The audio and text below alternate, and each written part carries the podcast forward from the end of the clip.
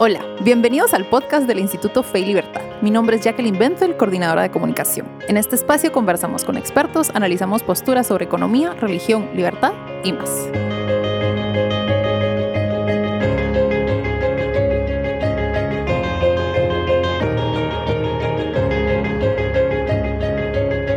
Bienvenidos a este nuevo episodio del um, podcast de Fe y Libertad. Mi nombre es Carol Ríos de Rodríguez y soy presidente del Instituto Fe y Libertad.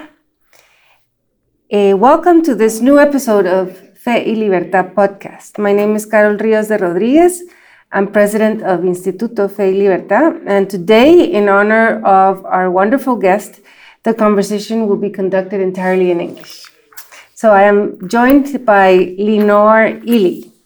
Lenore is Senior Fellow for Communities with the Charles Cook, uh, Cook Institute, uh, where she helps guide the Institute's vision, strategy, and research priorities on communities and poverty. She is also president of the philanthropic enterprise. Um, she holds a PhD in history of moral and political thought from Johns Hopkins University. Since 2014, she has served as secretary and executive director of the Philadelphia Society, a membership organization founded in 1964 that promotes the interchange of ideas in the interest of deepening the intellectual foundations of a free and ordered society. Welcome to the podcast, Lenore. Thank you. Carol. It is really great to have you, and um, we will be discussing today Vincent Ostrom's views on democracy. So, um, I think the first question for our audience would be Who was Vincent Ostrom? Oh, Vincent Ostrom was a political theorist who was very instrumental in the beginning of the public choice um, methodology, the public choice movement. Um, and he and his uh, wife, Nobel laureate Elinor Ostrom, uh, started a workshop on public choice in Bloomington, Indiana, often called the Bloomington School. Um, really dug into understanding the uh, application of economic thinking into non-market decision making. Um, Elinor Ostrom won a Nobel Prize in economics. Is she did. Right? Yes, she did. And so, at the workshop, what is uh, characteristic of their their style of research? They um, should just change that question? Yeah, change that question. we can edit it out. Okay, good. We'll, we will edit, edit it out. Yeah, edit okay. that one out. I don't know how to describe that myself. Okay. Paul could do that. Sort of hands-on, yeah. Yeah. Okay. Um,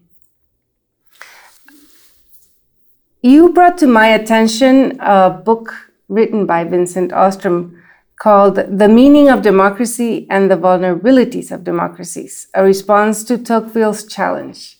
Um, Vincent Ostrom published this book in, in 1991. And um, why do you think he, he wrote this book? Vincent was very interested in, in trying to understand the vulnerability of democracy, which is the, the Tocqueville challenge. So, the title of the book, The Meaning of Democracy and the Vulnerability of Democracies, was trying to look at some of the questions that Tocqueville posed. Uh, does democracy lead us into soft despotism at some level? What does democracy require of us as citizens that's different than other forms of government? And so he was very concerned with the questions that Tocqueville raised about the need for a new science of association and a new science of self governance. And he was taking up some very difficult questions that had never been thoroughly worked through and developed. What do you think is required of a citizen in in in a democracy. Um, Part of that is getting the definition of democracy the way we want to talk about it. So, is democracy one man, one vote? Is it that kind of a situation, or is democracy a system of self-governance in which all citizens are citizens are participating in the in the formation of knowledge and in the establishment of policy? So is it government from the top or, or, really governance from the bottom? And Ostrom was arguing that democracy should be understood as a mode of self-governance from the people upward. I found that very interesting because I think today we don't really think of citizens as self-governing. Um, Right. More, more we think of them as apathetic, unresponsive, um, sort of the the rational ignorance model of the voter, and um, the Ostrom sort of make you think back into the local community, the the associations, and how these contribute to government. Right. The the rational voter question really comes when you frame citizenship as voting, the one man one vote model. So you're saying if that's the business of citizenship, it focuses you on questions like that. But if the business of citizenship is all the things we do every day in, in our social, economic, political interactions, um, if it's the things we do in our family that have externalities for our society, then being a citizen is the way we live our lives. And so he was interested in democracy as a way of living, more so than just as a fractured piece of our participation in some particular form of government. And that's why I think he used, we use the term self-governance instead of self-government, which it's more about the, all the things we're doing together. There's a a part where he mentions um, people making decisions collectively, and um, and and th- this is the hard thing about Right. governance that you're managing things that are common goods Right. and that you're making collective decisions about these common goods. And I think the Ostroms have a very interesting take on on Right. this problem. Well, one of the first problems is to understand where there are common goods and then there where there are private goods. And so this is that articulation between the realms of economics and political science.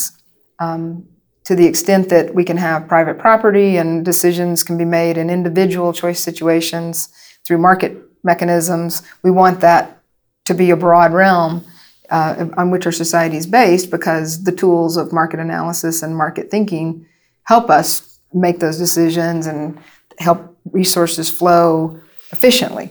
The question is then where's the boundary? Are there places where the market doesn't work as effectively? And sometimes there are public goods and common goods where we have to think together about what we choose as a society. Some of those things are the rules by which we agree to live. So when we get into questions about constitutional rules, these are commons, they're common goods that we have to come together and agree upon. So Vincent was very interested in how we do that, along with his colleagues in the public choice tradition, James Buchanan, Gordon Tullock, especially, looking at questions of constitutional choice.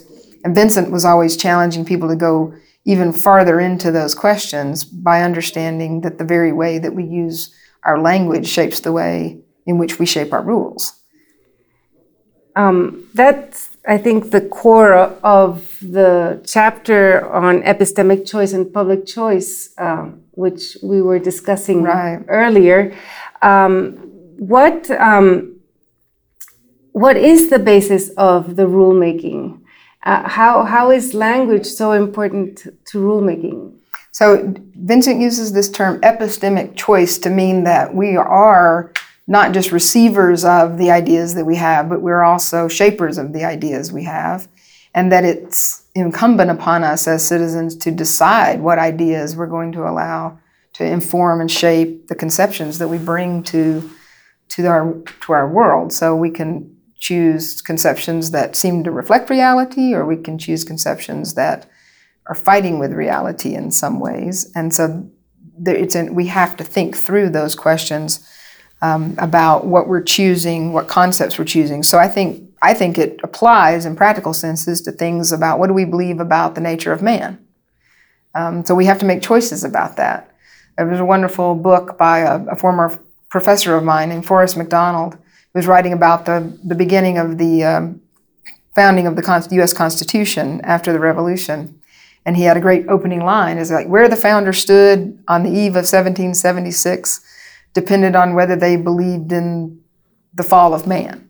So that's a very fundamental thing we have to decide. Do we believe man is fallen and limited in his knowledge and limited in his capabilities, therefore in need of one another in society?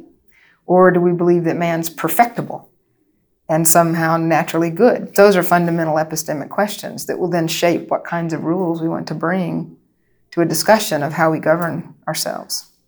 That's um, important because the way that I think the uh, ah, lo borramos. okay. Um, I don't know how to. Um, sorry. Okay, it's hard. I know it's hard sometimes. Sorry. Um, the way we view man is very important to um, the type of governance, right? Right. So it, it all comes back to if, if you think man is capable of self governance, Right. that or if you Yeah. and even and if you think he's perfectible as you Mm-hmm. mentioned that would mean that someone with power can Right. can perfect that Yes. person and so these um, i i sense the ostroms are not about power or power governance Right, or, they're or about- governing from the top down They're about capabilities of citizens and how do we form those capabilities for acting in the world and then acting in ways that are collective, that are joint decision making. How do we arrive at meaning together? How do we come to trust one another? So, fundamental questions do you, believe people are sheep or do you believe people are wolves? Both of those are negative views of human beings. You know, either we're just easily led. This is the argument that that's in Tocqueville about soft despotism that democracy may eventually lead us into a situation where we're all equally disempowered.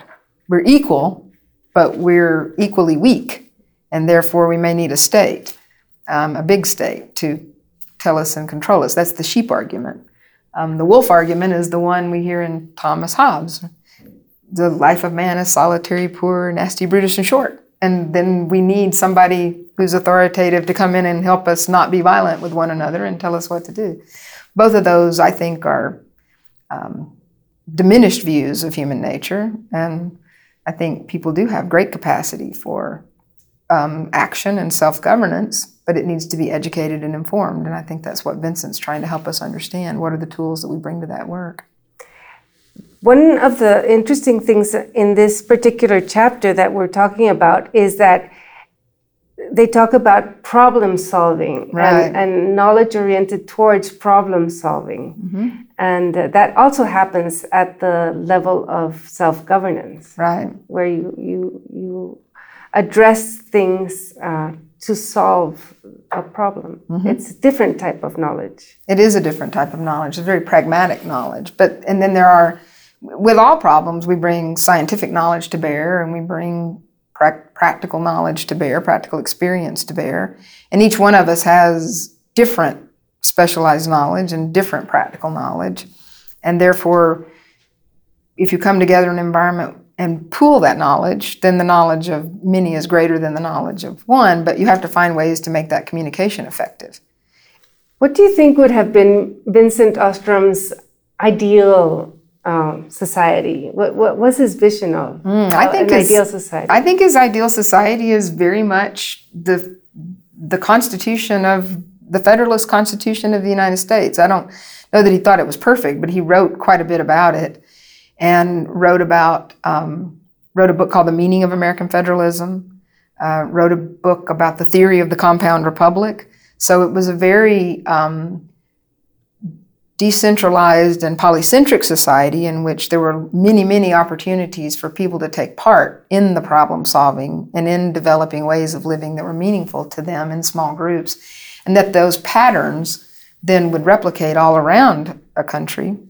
And one of the one of the interesting questions that you'll see in a lot of Vincent's works um, has to do with a question that's posed by I believe it's Hamilton in the first of the Federalist Papers, and he asks, you know, are are we able really to do this? We've created this Constitution, we've written it. Now it's time to ratify it. Do we really believe that human beings can govern themselves through reason and choice instead of accident and force?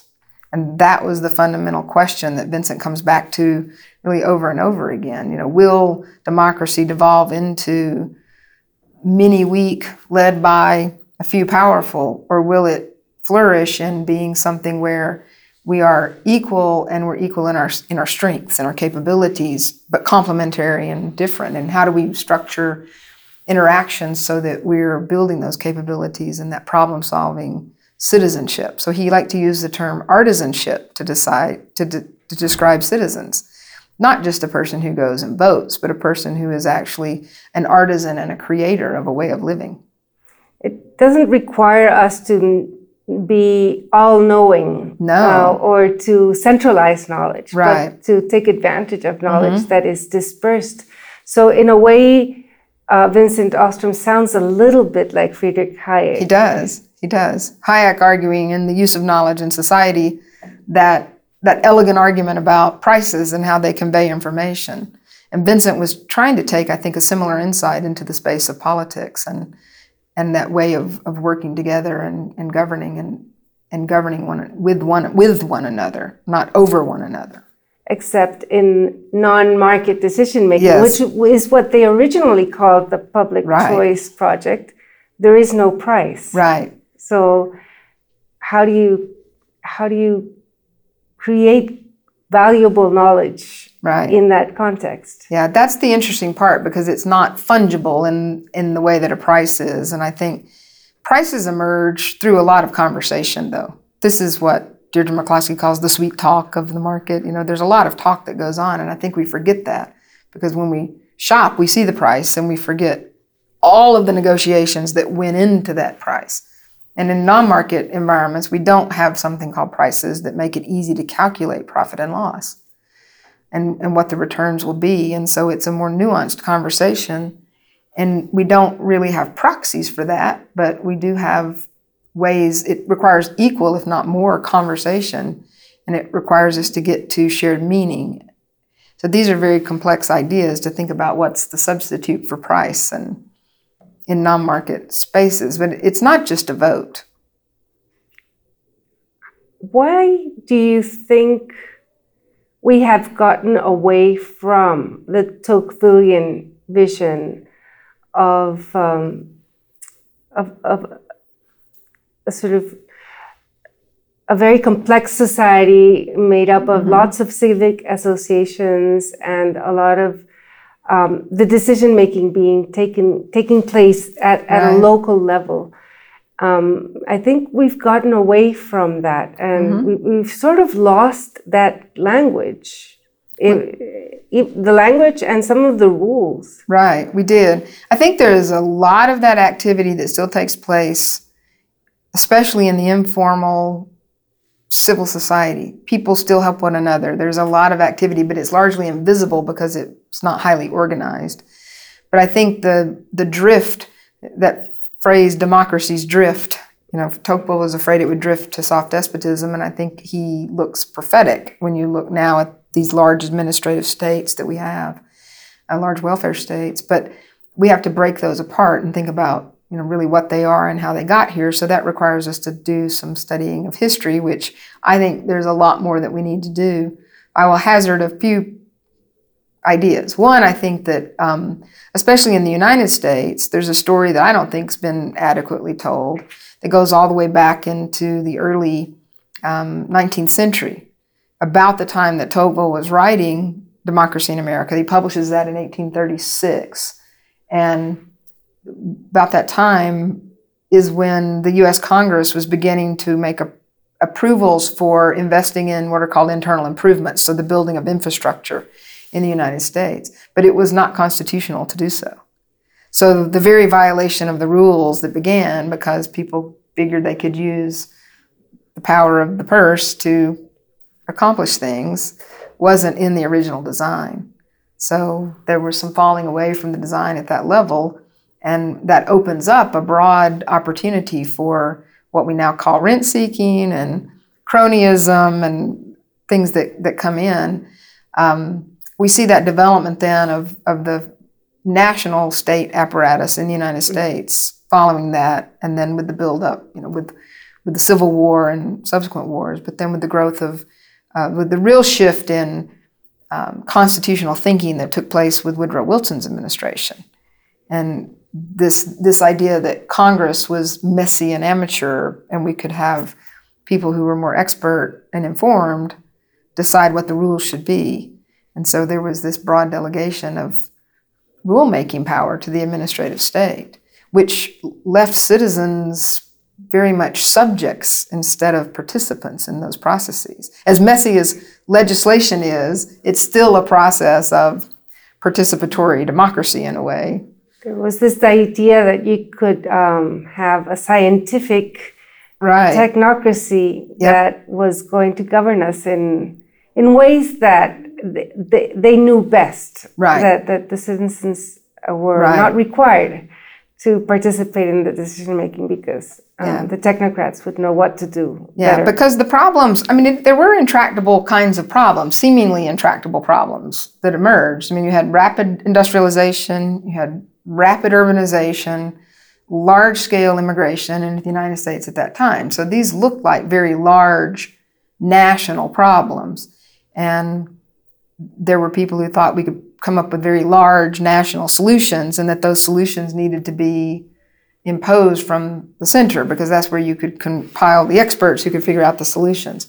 Um, what they really missed is to understand that sometimes these problems could be solved more effectively by local citizens working in groups in different contexts and that people did have the capacity to problem solve and that new patterns of solutions would emerge.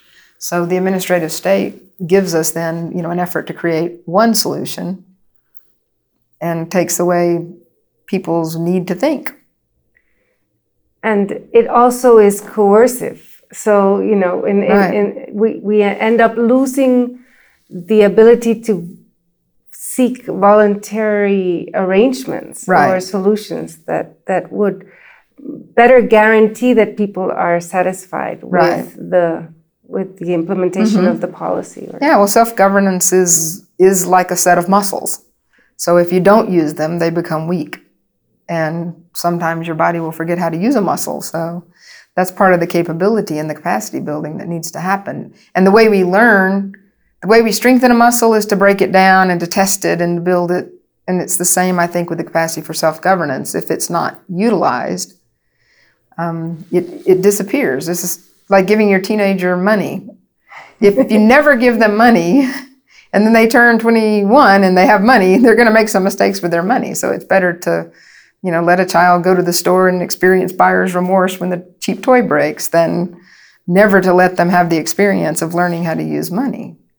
Do you think there's a way back to the this type or or a movement or or a greater awareness that we we sort of went too far in the direction of mm-hmm. centralized power and we need to devolve into more Yeah, I think I think it's not a way back, but it's a way forward. okay so that we can learn from the past and see that people did have certain capabilities. And then we have new technologies and we have new ideas and attitudes. And I think that's fundamentally this question of that Vincent's trying to raise about what we believe really matters. And so I do think that if we begin to talk with one another again and problem solve at the local level as much as possible, then we don't delegate those things. So I think groups of citizens can reclaim um, their authority and their responsibility to take care of problems that are lo- local before they become very large scale problems. And then there's a lot of knowledge sharing that can take place because we have similar problems. We may have a lot of similar problems, and benchmarking and, Yeah, and bench- competitive uh, institutional arrangements and then we have competitive opportunities. The um, the opportunity for failure or the problem problems of failure are less dangerous if you fail at a small attempt to solve a problem than if you implement a large scale bureaucratic program and it doesn't work, but it's hard to get rid of once it's there. Well, um, I want to thank you for trying to revive interest in, in Vincent Ostrom. thank you. I think it's it's very uh, valuable knowledge also for uh, non-U.S. audiences. I think um, even though the work of the Bloomington School is centered on on U.S. in Right. a way, because Elinor Ostrom did uh, Mm-hmm. research worldwide, but um, I think it's very, very valuable because this um, tendency towards centralized power has occurred everywhere. everywhere. I think it's a good cautionary tale because, for the most part, you can't export democracy, but we can learn from one another about the processes of governing ourselves. And I think that's the opportunity, which is really to help people everywhere learn how to do that. so I think we should all be reading a lot more of Vincent Ostrom. So Right, and helping one you. another read it. It's hard. It's, it's- it's, deep hard, going. yes. It's deep going, but thanks for listening. Okay, well, uh, for more information regarding Instituto Fe y Libertad, our work, activities, and everything discussed in this episode, please visit www.feylibertad.org or our social media accounts. We are on Facebook, Twitter, LinkedIn, Instagram, and we've got a YouTube channel as well. So thanks for joining us, everyone.